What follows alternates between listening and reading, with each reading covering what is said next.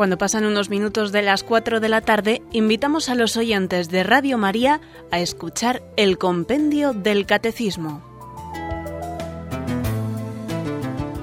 Esta tarde desde Roma con el padre Mario Ortega.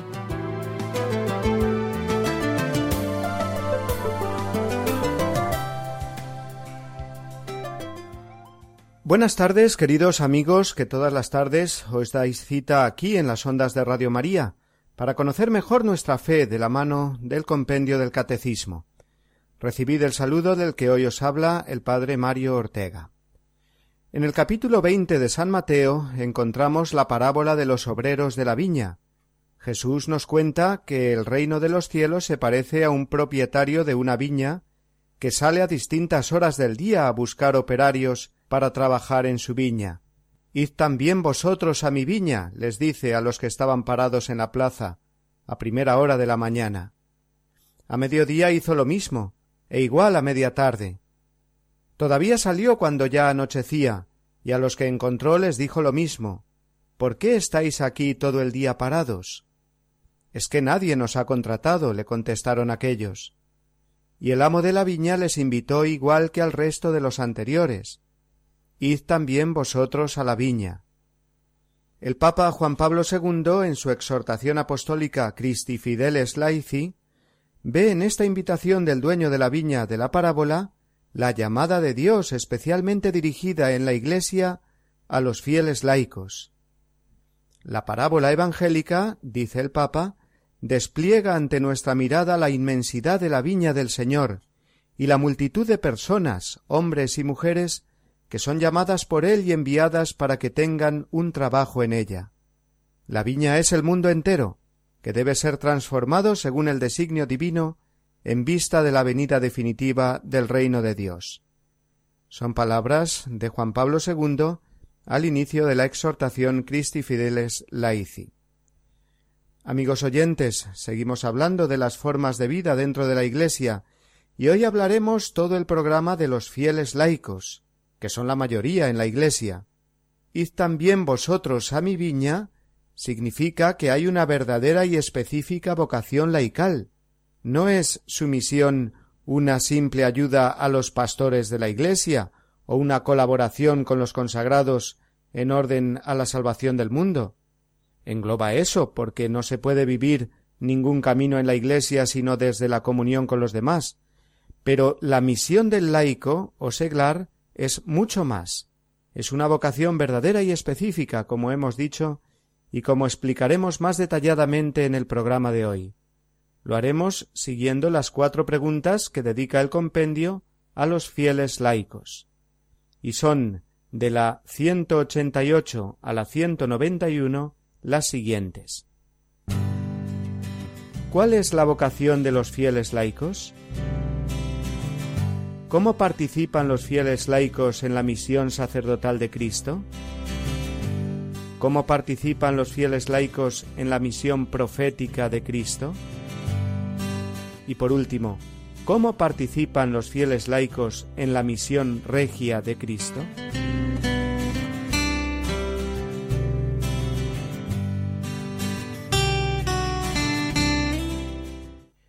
No es fácil dar una definición precisa y clara del fiel laico. De hecho, durante muchos siglos en la Iglesia se ha definido al fiel laico diciendo que es el cristiano que no es ni clérigo ni religioso, es decir, una definición diciendo lo que no es, pero no lo que es. No es que no haya habido una identidad laical, claro que la ha habido a lo largo de los siglos, y ahí están tantos santos laicos, y tantos autores espirituales que hablaban de la santidad, exhortando a todos a vivirla a través de la devoción, de los sacramentos, etc. Pero sí es verdad que aparecía un poco difusa, sin especificarse mucho sus características propias. Fue a lo largo del siglo pasado, y más claramente ya a partir de Pío XII y del Concilio Vaticano II, cuando se ha ido desarrollando una teología propiamente laical, llegándose así a una definición más positiva y clarificadora del laico o seglar en la Iglesia. El compendio recoge esa definición positiva e iluminadora. Escuchémosla en la respuesta a la pregunta 188. ¿Cuál es la vocación de los fieles laicos? Los fieles laicos tienen como vocación propia la de buscar el reino de Dios iluminando y ordenando las realidades temporales según Dios. Responden así a la llamada a la santidad y al apostolado que se dirige a todos los bautizados.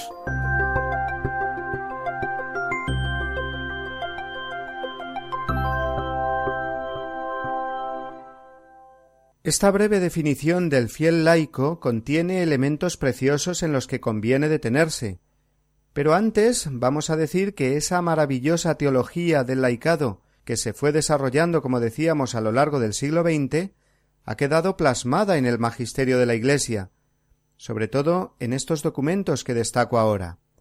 En primer lugar, todo el capítulo cuatro de la Constitución Lumen Gentium del Concilio Vaticano II, que marca unas líneas fundamentales que luego se desarrollan en un decreto del mismo concilio, exclusivamente dedicado a los laicos, el decreto Apostolicam Actuositatem, y también la Constitución Pastoral Gaudium et Spes, que nos habla de la Iglesia en el mundo actual.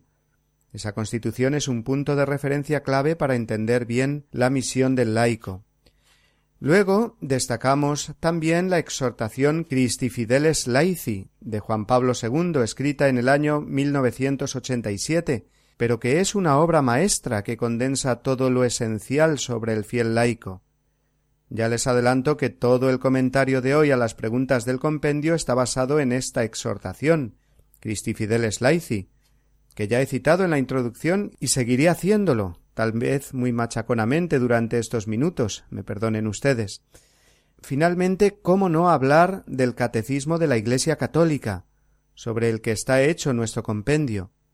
en los números del 897 al 913 se expone con exactitud toda la doctrina católica sobre el laicado. Después de esta obligada aclaración, otra más breve referida a los términos laico o seglar. ¿Es lo mismo? Pues sí, es lo mismo. Podemos usarlos y así lo haremos indistintamente. Laico vendría a significar el que pertenece al pueblo, Luego indica que el laico cristiano es el que pertenece al pueblo de Dios. Aunque, ojo, no confundir con el sentido que se le quiere dar hoy a la palabra laico, estado laico o laicismo, que se entiende tantas veces como algo opuesto a la religión. No confundir, digo. Cuando decimos fiel laico, en la Iglesia nos referimos al bautizado que vive su vocación, conforme estamos explicando hoy, en el mundo. Y el otro término, seglar, hace referencia a esto precisamente, porque viene de seculum, que quiere decir siglo en el sentido de el mundo temporal, las realidades temporales, que como veremos son el ámbito de acción normal del laico o seglar. Ahora sí, vamos por fin a comentar la respuesta del compendio que hemos escuchado. Comenzaba diciendo que el fiel laico tiene como vocación propia buscar el reino de Dios, la clave está en la palabra propia, porque todos los fieles, los ministros sagrados y los consagrados igualmente, buscan el reino de Dios.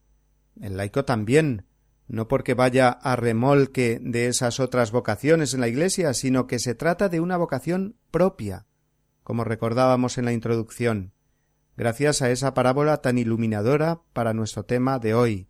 Id también vosotros a mi viña, el Señor llama a los laicos a trabajar positivamente y con una misión específica y propia, con características distintas, aunque siempre en comunión, por supuesto, a la vocación de los ministros sagrados y de los religiosos. Esa característica específica de la vocación laical nos la dice seguidamente el compendio.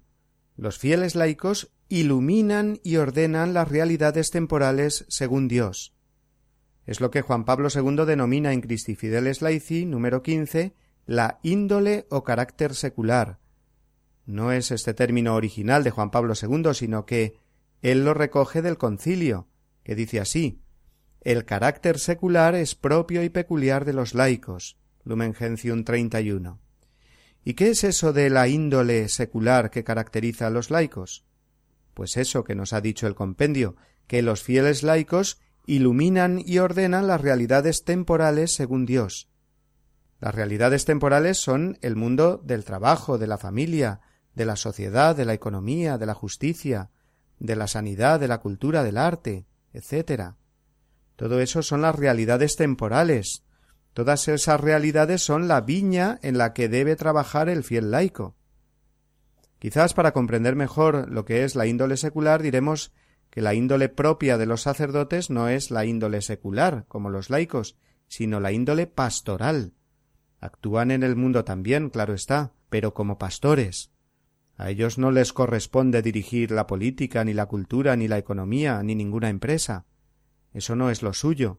Lo suyo es ser pastores. Mientras que la índole o carácter del laico no es la de pastor, sino la índole secular, la de estar en el mundo, transformando el mundo, como dice el compendio, según Dios. Y los consagrados tampoco tienen la índole secular, aunque muchos de ellos trabajen en el mundo, en el mundo de la educación, de la sanidad, de la caridad, en cualquiera de sus formas. Pero no es su vocación exactamente como la de un laico. Al consagrado le distingue, como lo veremos mejor en el programa de mañana, la índole escatológica, es decir, que esté trabajando en el mundo, o rezando en el silencio de la clausura, lo que le caracteriza es que ha dado su vida cien por cien a Dios, y su vida es testimonio continuo de la primacía de Dios y de los bienes del cielo que están por venir. Esto lo explicaremos mejor mañana, digo, hablando de la vida consagrada. Ahora lo hemos sacado a colación solo para entender mejor esa índole propia de los laicos que es la índole o carácter secular que es, repito una vez más las palabras del compendio, iluminar y ordenar las realidades temporales según Dios. De nuevo otra aclaración. Al decir índole secular o secularidad, no confundir con secularismo. Ojo. Ambas palabras vienen de la palabra seculum, que significa mundo, pero tienen un matiz muy diverso. La secularidad del fiel laico significa que está en medio del mundo, trabajando en él, transformándolo según Dios, según el Evangelio, mientras que secularismo significa olvido de Dios, de la religión, y hasta oposición, pues es vivir las realidades temporales como las únicas existentes, excluyendo a Dios. Luego, no confundir índole secular o secularidad, que es lo propio del fiel laico, con secularismo. Cuando, por ejemplo, el Papa nos advierte que estamos en un mundo secularizado o que impera el secularismo. Es un olvido de Dios que se convierte habitualmente en una ideología que va contra Dios y la presencia de lo religioso en el mundo.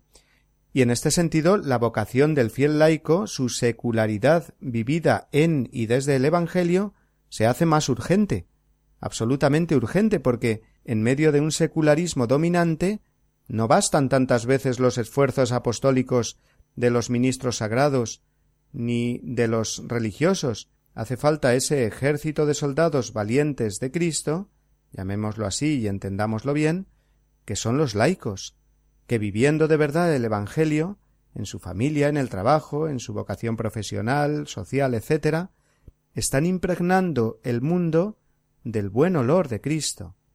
Esta expresión de San Pablo nos viene muy bien aquí, precisamente.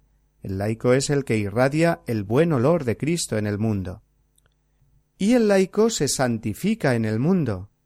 El laico no se recluye en ningún monasterio de manera continua, o se pone a dirigir una parroquia como si fuese un sacerdote. No es esa su misión. Estaría fuera de lugar, desubicado. Ahí no se santificaría, se santifica en el mundo, viviendo el Evangelio en el mundo, saliendo al encuentro del prójimo y procurando ser luz en un mundo que está en tinieblas. Cada fiel laico es una linterna, y su vocación es que esa linterna esté siempre encendida. Otros aspectos que se explicarán más en las siguientes preguntas, pero que no quiero dejar de indicar brevemente ahora, son que la vocación específica del laico la recibe de su bautismo, que adquiere su madurez en la confirmación, y que se alimenta sobre todo con la Eucaristía y con la misericordia de Dios y la fuerza recibida en el sacramento de la confesión. Igualmente el fiel laico tiene que rezar. No puede decir que como su misión hemos dicho que está en el mundo, pues que recen los sacerdotes o los religiosos. Absolutamente no. La oración es como el combustible de los coches. Si no hay oración, por supuesto, el sacerdote no será reflejo de Cristo, ni el consagrado dará un testimonio auténtico, pero es que el seglar, sin oración, tampoco puede transformar el mundo según Dios, sencillamente porque no se estará llenando de Dios y nadie da de lo que no tiene. Pero vamos a detenernos aquí unos minutos escuchando un poco de música y continuaremos después con las tres preguntas que nos faltan.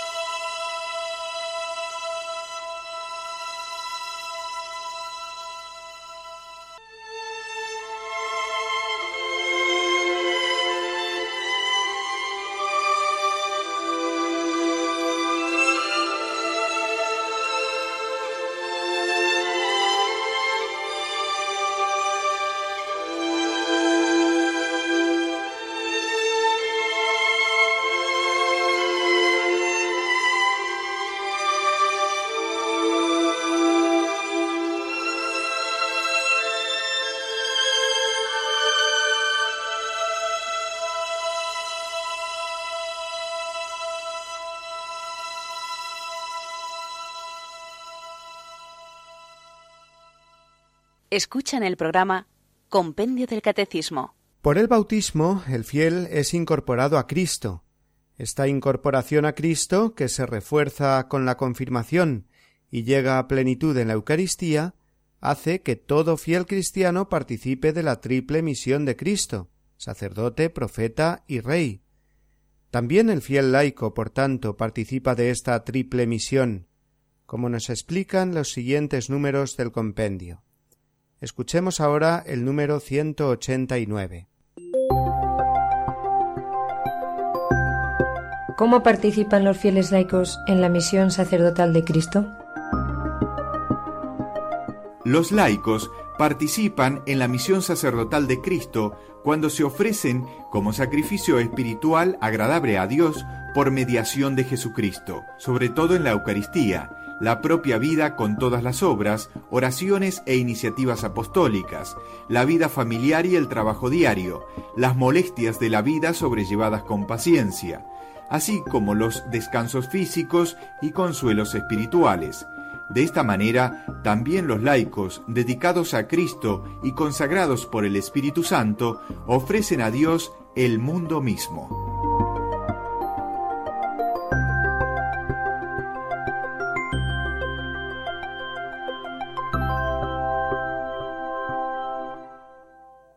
Cristo es sacerdote porque ofrece al Padre a la humanidad entera, siendo Él la cabeza de esa humanidad redimida. Por el sacramento del orden, los ministros sagrados, obispos y presbíteros, según veíamos en los números anteriores, reciben el sacerdocio ministerial, que les configura con Cristo cabeza, y en su nombre consagran la Eucaristía y perdonan los pecados. Pero ya en el bautismo se produce la incorporación de la persona a Cristo, y por lo tanto todo bautizado participa ya en la triple misión de Cristo. Existe un sacerdocio bautismal, que consiste en que cada cristiano puede realizar, unido a Cristo, el ofrecimiento de su vida al Padre. Puede ofrecer sus obras, sus pensamientos, puede ofrecer su tiempo y sus afanes o proyectos, esto según la enseñanza de San Pablo a todos los fieles. Ofreced vuestros cuerpos como víctima viva, santa, agradable a Dios, por medio de Jesucristo. Romanos 12.1. Y recordemos igualmente las palabras del apóstol San Pedro. Acercándoos a Cristo, también vosotros, cual piedras vivas, entráis en la construcción de un edificio espiritual, para un sacerdocio santo, para ofrecer sacrificios espirituales que Dios acepta por medio de Jesucristo. Primera Pedro 2.5. El fiel laico ejerce el sacerdocio bautismal haciendo esta ofrenda diaria de sí mismo, de su vida y de sus trabajos, y así se santifica. Pero esta ofrenda la hace unido al sacrificio de Cristo a través de la Iglesia, y muy concretamente en el momento de la Eucaristía, Recordemos lo que significa en la liturgia de la misa el momento del ofertorio. En la patena con el pan y en el cáliz con el vino que el sacerdote ofrece, todo fiel que participa en la misa debe ponerse ahí también. En esos momentos las ofrendas del pan y del vino son, digámoslo así, como un cohete que se prepara para ir al cielo. Pensémoslo así, con este sencillo ejemplo. Si nosotros nos apresuramos a meter en ese cohete todo lo que tenemos, familia, trabajo, ocupaciones, sufrimientos, proyectos, etc., más aún nos metemos nosotros ahí, nosotros mismos, entonces cuando ese cohete sube al cielo, ahí iremos nosotros también. Eso es ofrecerse con Cristo en la Eucaristía, y así ejerce el fiel laico su sacerdocio bautismal, uniéndose eficazmente al sacrificio de Cristo, que se renueva cada día en la Eucaristía. Pero este ofrecimiento no lo debemos reducir al momento de la Eucaristía. Ese es el momento en que parte el cohete al cielo, como hemos dicho. Pero ya desde el comienzo del día podemos ofrecernos a Dios, con vistas a ese momento del ofrecimiento en el altar. Qué bueno es que comencemos el día así, con el ofrecimiento de obras. Y no sólo nos podemos ofrecer nosotros y nuestras cosas, sino que podemos ofrecer la humanidad entera. Y nuestra oración hecha con fe es agradable a Dios y Dios la recibe y atiende. El fiel laico se estará santificando en la medida en que se ofrezca a Cristo, unido con toda la Iglesia y Dios le concederá las gracias necesarias para que viva santamente el día, sepa realizar bien su misión en la familia, en el trabajo, sepa ofrecer las cruces y los sufrimientos que le vengan a lo largo del día, sepa aprovechar bien el tiempo y llevar a cabo las buenas obras de caridad y de apostolado en el ambiente donde se mueve, etc. Con este ofrecimiento nos enseña la respuesta del compendio los fieles laicos viven dedicados a Cristo y consagrados por el Espíritu, ofreciéndose al Padre. Los fieles laicos están llamados a ser santos y a colaborar con la santificación del mundo. Son admirables los ejemplos de muchos santos laicos, que han sabido ofrecer su vida buscando la santidad, amando a Dios sobre todas las cosas, y al prójimo con el amor de Dios.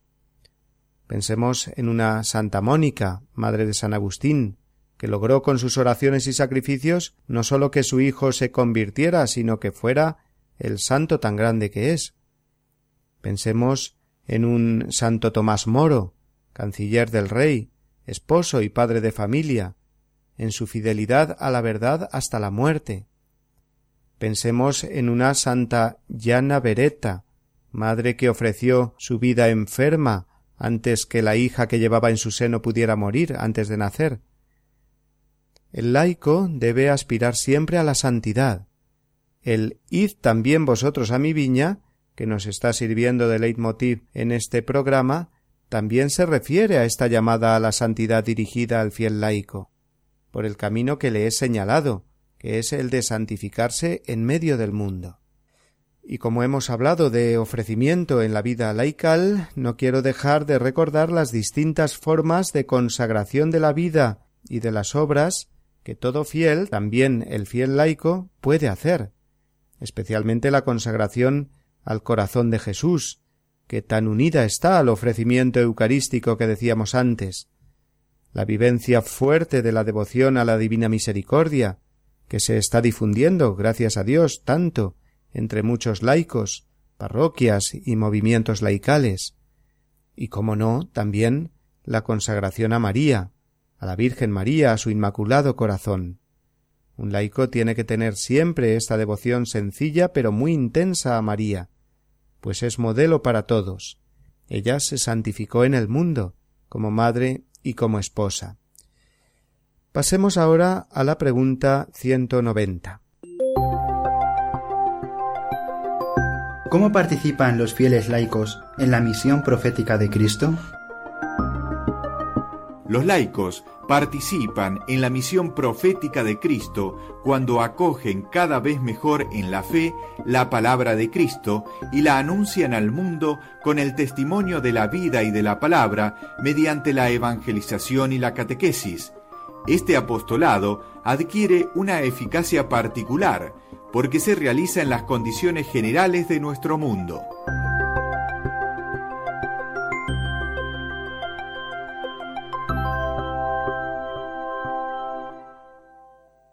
El profeta es el hombre de la palabra. Cristo es la palabra misma de Dios. Todo fiel cristiano acogiendo a Cristo recibe la palabra de Dios, se alimenta de ella, crece interiormente en la santidad gracias a ella la palabra de Dios. San Pablo dice a sus fieles que da gracias a Dios porque al recibir la palabra de Dios que os predicamos la acogisteis no como palabra de hombre, sino cual es en verdad, como palabra de Dios que permanece activa en vosotros los creyentes. Primera Tesalonicenses 2.13. Efectivamente, la palabra de Dios cuando llega al corazón del fiel cristiano lo transforma y hace crecer en él la fe, y comprender mejor los misterios de Cristo, de la vida eterna. Sabe comprender mejor también las cosas de este mundo a la luz de la palabra de Dios. El fiel laico debe alimentarse de la palabra de Dios para adquirir una formación y una espiritualidad sólidas. Cada fiel cristiano está llamado a familiarizarse con la lectura de la Biblia, no sólo individualmente teniéndola como continuo libro de cabecera, acudiendo a ella continuamente, rezando con ella, sino también utilizando la palabra de Dios en los grupos a los que pertenece, grupos parroquiales, movimientos apostólicos, encuentros familiares. Siempre la palabra de Dios ahí, que es nuestra luz y nuestra guía. Pero la palabra que se recibe y que transforma el corazón no se debe quedar solo ahí. Hay que anunciarla, hay que transmitirla. Así el fiel laico participa de la misión profética de Cristo, nos ha dicho el compendio, cuando anuncia al mundo esta palabra, con el testimonio de la vida y la palabra mediante la evangelización y la catequesis, cuando da testimonio con la vida en primer lugar. Y aunque de esto hablaremos más en la siguiente pregunta, diremos ahora solo esta idea que a mí me impactó mucho cuando la oí por primera vez, y es esta tú eres el único Evangelio que mucha gente leerá. Es decir, que mucha gente no cogerá el Evangelio tal vez nunca en su vida o muy pocas veces. ¿Cómo podrá entonces conocer a Cristo? Por medio del Evangelio vivo que tenemos que ser todos.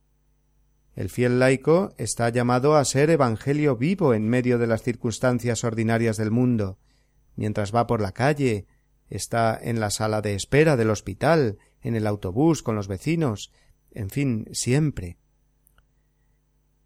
Y también de palabra, es decir, anunciar a Cristo con nuestra palabra. ¿Cuántas oportunidades tiene un fiel laico de anunciar con su palabra la palabra de Dios? Hacerlo con valentía, que el mundo necesita la luz que Cristo solo puede dar.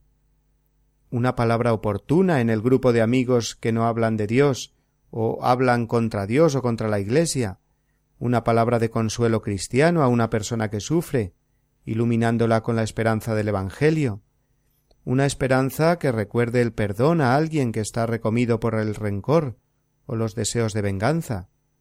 En fin, que esto un fiel laico muchas veces lo puede hacer aún mejor que el sacerdote, en el sentido que está en medio del mundo ahí metido, y que del sacerdote ya la gente espera que le diga esas palabras.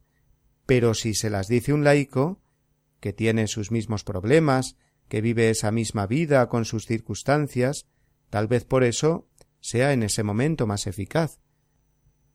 Y también, por supuesto, el fiel laico ejerce la misión profética de anunciador del Evangelio cuando realiza un ministerio o un servicio fijo en la catequesis de la parroquia, o en el apostolado familiar, o evangelizando en ambientes difíciles como son tantas veces, por ejemplo, el mundo de la universidad, de la cultura mm, o del deporte, etc. Siempre hará falta coraje y fortaleza en el anuncio de la palabra de Dios. No debemos dejarnos arredrar por las modas. La gran tentación será la de callar cuando la conciencia nos diga que tenemos que hablar. Serán los respetos humanos, los prejuicios el qué dirán, lo que muchas veces nos mantenga mudos. Un fiel cristiano, dispuesto a anunciar el Evangelio, tendrá que estar preparado también para denunciar el antievangelio que hay en el mundo, es decir, tantas situaciones de injusticia y de falta de caridad, tantos atentados contra la vida, pensemos en la difusión del aborto, por ejemplo, tantas cosas contra la familia, contra la educación sana de los niños y de los jóvenes, etc. En la medida en que el fiel laico se deje transformar por la palabra de Dios, en esa medida será también mayor el deseo de anunciarla, y mayor será también la seguridad y la eficacia con que anuncia Cristo. Vamos a detenernos de nuevo aquí y dar paso a otro momento de acompañamiento musical.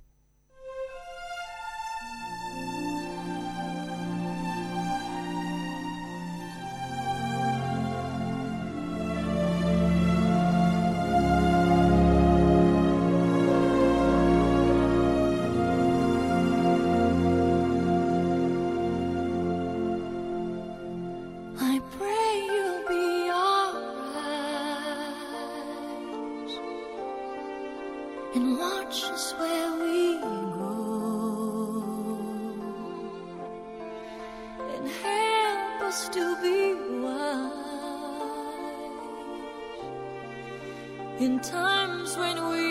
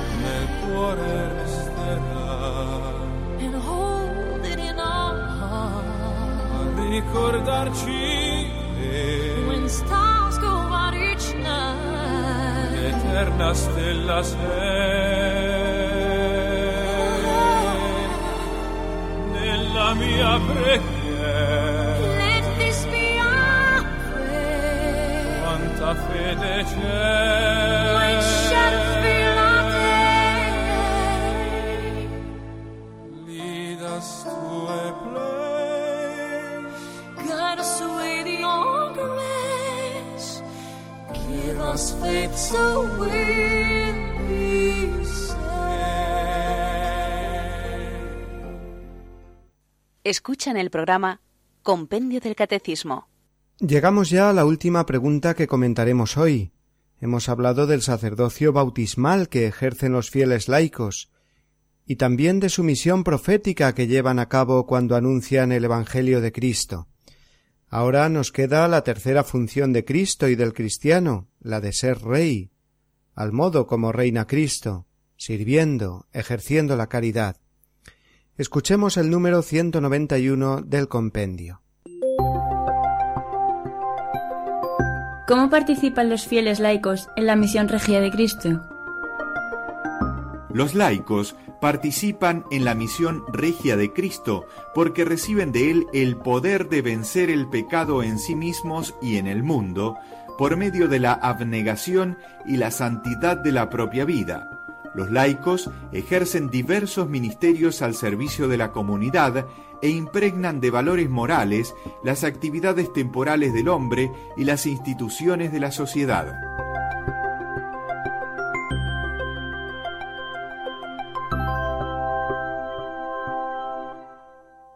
Preciosa la afirmación que nos ofrece el compendio para hablar de la misión regia del laico. Dice reciben de Cristo el poder de vencer el pecado en sí mismos y en el mundo. Es una enseñanza tomada de San Pablo en Romanos 6.12 y Juan Pablo II en Fideles Laici número 14 la explica así. Por su pertenencia a Cristo, Señor y Rey del universo, los fieles laicos participan en su oficio real y son llamados por él para servir al reino de Dios y difundirlo en la historia. Viven la realeza cristiana antes que nada mediante la lucha espiritual para vencer en sí mismos el reino del pecado, y después en la propia entrega para servir, en la justicia y en la caridad, al mismo Jesús presente en todos sus hermanos. Hasta aquí la cita del Papa. Luego, lo primero es vencer en nosotros el pecado. Ya lo dice el Evangelio, si el grano de trigo no cae en tierra y muere, no puede dar fruto. Si tenemos que dar frutos de caridad, tenemos que comenzar por vencer el egoísmo en nosotros mismos. No tenemos que engañarnos. La vida cristiana es un andar contracorriente en todos los sentidos, empezando desde el mismo pecado original, cuyo reino pretende hacerse un lugar fijo, estable en nuestra vida. Aquello de la caridad empieza por uno mismo también lo podemos entender en este sentido, más exigente con uno mismo. Tengo que ser santo si quiero colaborar a la santificación de los demás. Tengo que llenarme del amor de Dios si quiero difundir ese amor en el mundo y el fiel laico encuentra infinidad de ocasiones cada día para librar esa lucha interior. Vencer la pereza en el trabajo, ejercitar la paciencia y la mansedumbre en medio de la familia, saber vencer el orgullo o la soberbia cuando me contrarían, aprender a perdonar cuando he sufrido una injusticia, vivir la sobriedad y combatir la opulencia que me aparta del espíritu del Evangelio. En fin, muchísimas cosas podríamos decir. Y conviene que cada fiel laico que se quiere tomar en serio su santidad comience por hacer una lista de pecados o vicios que tiene que erradicar, y de virtudes y demás hábitos buenos que debe de adquirir. Cuanto más refleje a Cristo un fiel laico, más estará presente Cristo en medio del mundo. Así ejerce el fiel laico su misión regia, misión de caridad, de servicio a la comunidad. Los fieles laicos están llamados a impregnar de valores morales las actividades temporales del hombre y las instituciones de la sociedad. La religión pertenece a la vida privada y a la vida social. No se puede hacer esta división de modo artificial, pues sería romper a la persona. Hay que respetar siempre a las personas y sus decisiones personales y libres, nunca imponer nuestros criterios porque sí, ni pensarnos mejores, pero esto no quiere decir que el fiel cristiano tenga que vivir solo su vida cristiana de puertas para dentro de su casa o de su iglesia. Vive su vida cristiana en el mundo y ofrece al mundo los valores de la vida nueva en Cristo. No dejarse engañar de un dogma secularista que se nos pretende imponer como un sustituto a la religión, como, como una nueva religión en el fondo, aunque sus promotores se presenten como los más antirreligiosos. No podemos imponer a Dios en el mundo, pero siempre podemos y debemos proponerlo, una y otra vez, sin desanimarnos aunque se puedan burlar de nosotros o hacernos ver que somos bichos raros. La solución a los males del mundo solo es una, la caridad y esa viene de Cristo. Luego tenemos el deber de hacer presente en el mundo la caridad de Cristo, el amor de Cristo, el perdón de Cristo. Esto, y no otra cosa, es extender su reino, trabajar en la viña del Señor. No pensemos únicamente en grandes eventos públicos en los que se manifiesta la fe, que ojalá haya muchos porque se necesitan, pero vivamos sobre todo más el día a día, el trabajo diario, callado, sufrido, ofrecido a Dios, como decíamos antes. Un fiel laico tiene que buscar ahí su santificación. Y un presupuesto necesario para vivir y ejercer la caridad será siempre la alegría, la alegría del cristiano. El fiel laico que se siente de verdad trabajador de la viña del Señor vivirá siempre agradecido a Dios y contento por ser del equipo de Dios, con una alegría que nadie le podrá quitar, pero a la vez con una gran humildad y sentido de la responsabilidad ante el gran reto que tiene delante, el que ya hemos dicho antes, la evangelización y la extensión del reino de Dios en el mundo.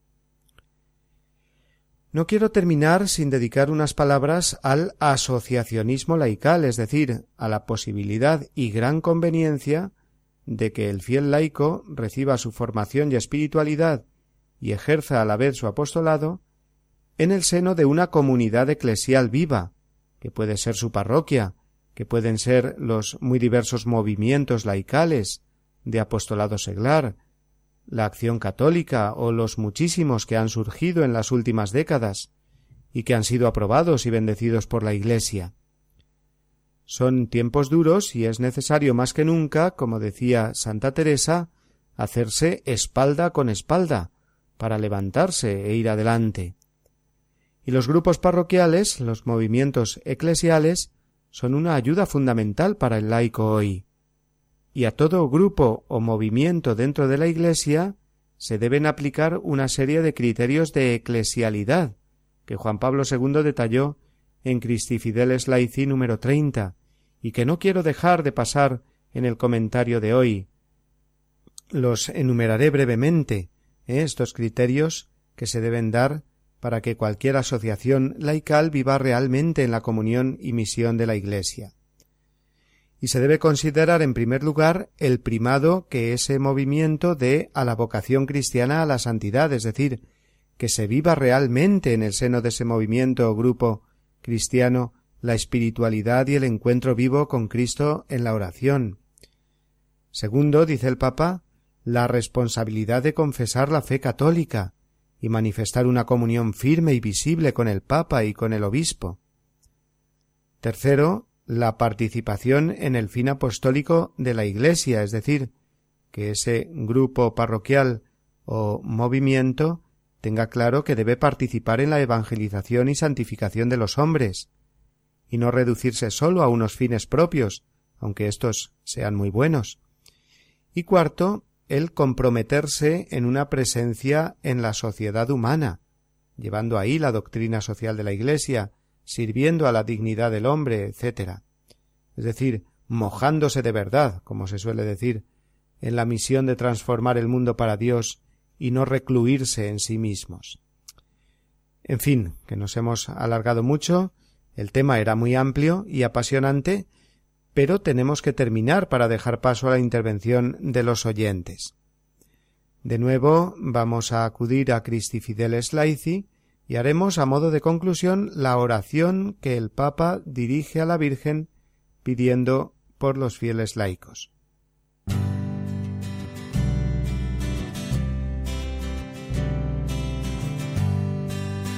Oh Virgen Santísima, Madre de Cristo y Madre de la Iglesia, con alegría y admiración nos unimos a tu Magnificat, a tu canto de amor agradecido. Contigo damos gracias a Dios cuya misericordia se extiende de generación en generación, por la espléndida vocación y por la multiforme misión confiada a los fieles laicos, por su nombre llamados por Dios a vivir en comunión de amor y de santidad con Él y a estar fraternalmente unidos en la gran familia de los hijos de Dios, enviados a irradiar la luz de Cristo y a comunicar el fuego del Espíritu por medio de su vida evangélica en todo el mundo. Tú que has sido con humildad y magnanimidad la esclava del Señor, danos tu misma disponibilidad para el servicio de Dios y para la salvación del mundo. Abre nuestros corazones a las inmensas perspectivas del reino de Dios y del anuncio del Evangelio a toda criatura. Virgen valiente, inspira en nosotros la fortaleza de ánimo y la confianza en Dios para que sepamos superar todos los obstáculos que encontremos en el cumplimiento de nuestra misión. Enséñanos a tratar las realidades del mundo con un vivo sentido de responsabilidad cristiana y en la gozosa esperanza de la venida del reino de Dios, de los cielos nuevos y de la tierra nueva. Tú que junto con los apóstoles has estado en oración en el cenáculo, esperando la venida del Espíritu de Pentecostés, invoca su renovada efusión sobre todos los fieles laicos, hombres y mujeres, para que correspondan plenamente a su vocación y misión como sarmientos de la verdadera vid, llamados a dar mucho fruto para la vida del mundo. Virgen Madre, guíanos y sosténnos para que vivamos siempre como auténticos hijos e hijas de la Iglesia de tu Hijo y podamos contribuir a establecer sobre la tierra la civilización de la verdad y del amor, según el deseo de Dios y para su gloria.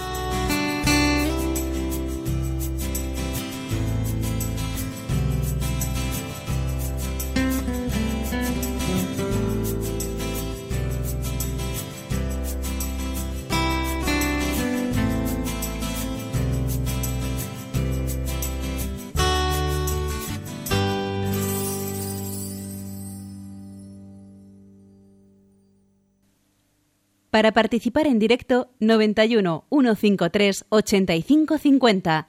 91 153 8550.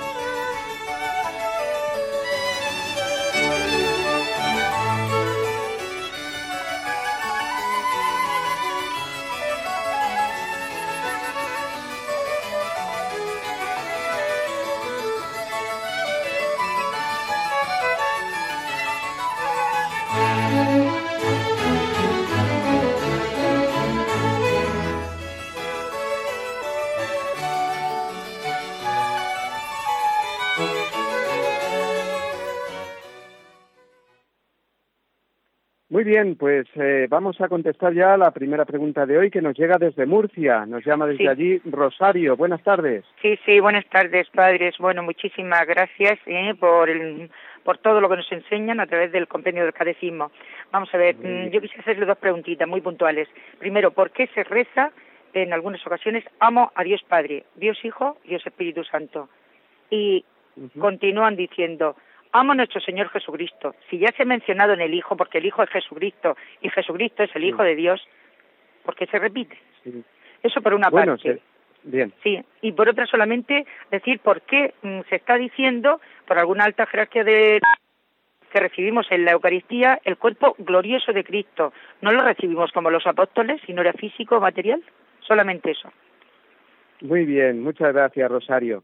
Bueno, pues esa oración en la que se hace referencia primero a la Santísima Trinidad, sí, especificando ya el Hijo y después se vuelve a nombrar al Hijo, bueno, pues es eh, una especificación ulterior, es decir, que, que no es que eh, se haga como nombrando a una cuarta persona, sino que, bueno, pues se vuelve a nombrar al Hijo, se refiere a él, uno eh, eh pues subraya, ¿no? Es que se está dirigiendo ahí al Hijo, precisamente porque antes se ha dirigido también al Padre y al Espíritu Santo para que esa oración sea más clara.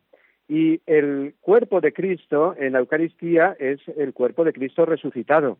¿eh? Por eso eh, añadimos tantas veces para especificar el cuerpo glorioso de Cristo. ¿eh? Es el cuerpo que de Cristo, el único que tiene, pero resucitado. Muy bien, pues vamos a irnos ahora a ver hasta Barcelona. Nos llama Elena desde allí. Buenas tardes. Hola, buenas tardes, padre. Mm, gracias Adelante. gracias por el programa y le quería preguntar eh, que explicara mm, a la audiencia mm, un poquito bien qué es la prelatura del Opus Dei. Sí, eh, bueno, pues es eh, esto para contestarlo bien, tenemos ya poquito tiempo, pues habría que dedicar eh, más tiempo. Pero es una organización de la Iglesia que tiene ese rango de prelatura, es decir, es el equivalente, podríamos decir, a una diócesis con su prelado, que es un obispo, y que eh, fue fundada por un santo, lo sabemos bien, San José María Escrivá, y que precisamente el tema que hemos hablado hoy pues viene muy bien porque eh, buscan precisamente la santificación en medio del mundo. ¿eh? las personas que pertenecen a este movimiento de la Iglesia. Eh, eh poco más podemos decir ahora, en poco tiempo que tenemos, eh, le podemos dedicar luego otro tiempo, me imagino, como para hablar a lo mejor de otros movimientos dentro de la Iglesia. O sea que es una cosa buena, efectivamente, que todo lo que hemos hablado y que corresponde a todos, a lo que es la vocación del fiel laico y a todos los movimientos laicales en general, pues después lo podamos ir especificando en la medida de lo posible en alguna forma concreta, en algún movimiento concreto. ¿eh? Muy bien, pues eh, vamos a ir terminando ya, porque se nos ha echado el tiempo encima. No sé si nos si entrará alguna llamada más, parece que no. Y únicamente recordarles que mm, estamos terminando ya los temas sobre la Iglesia, que esta semana hemos estado hablando, estamos hablando de los fieles eh, cristianos, hoy en concreto de los laicos, y que mañana lo haremos de la vida consagrada. ¿eh? Eh, es mm, muy complejo hablar de los fieles cristianos, aunque siempre dividimos en estos tres grupos, ministros sagrados, laicos y consagrados, pero luego la realidad es más compleja. Es el misterio de la Iglesia que, como decimos, al hablar de las distintas vocaciones o estados de vida es como un gran eh, jardín con muchas flores diversas, ¿no? Pero precisamente en esa diversidad, en ese colorido, en esa, en esa diferencia en las formas, está la belleza y está la unidad y la armonía. Nos encomendamos a la Santísima Virgen, como siempre lo hacemos al final del programa, y le rezamos todos juntos el Ave María. Dios te salve María, llena eres de gracia, el Señor es contigo Bendita tú eres entre todas las mujeres, y bendito es el fruto de tu vientre, Jesús. Santa María, Madre de Dios, ruega por nosotros pecadores, ahora y en la hora de nuestra muerte. Amén. Y la bendición de Dios Todopoderoso, Padre, Hijo y Espíritu Santo, descienda sobre todos nuestros oyentes y los acompañe siempre. Amén. Hasta mañana, queridos amigos, y Dios que.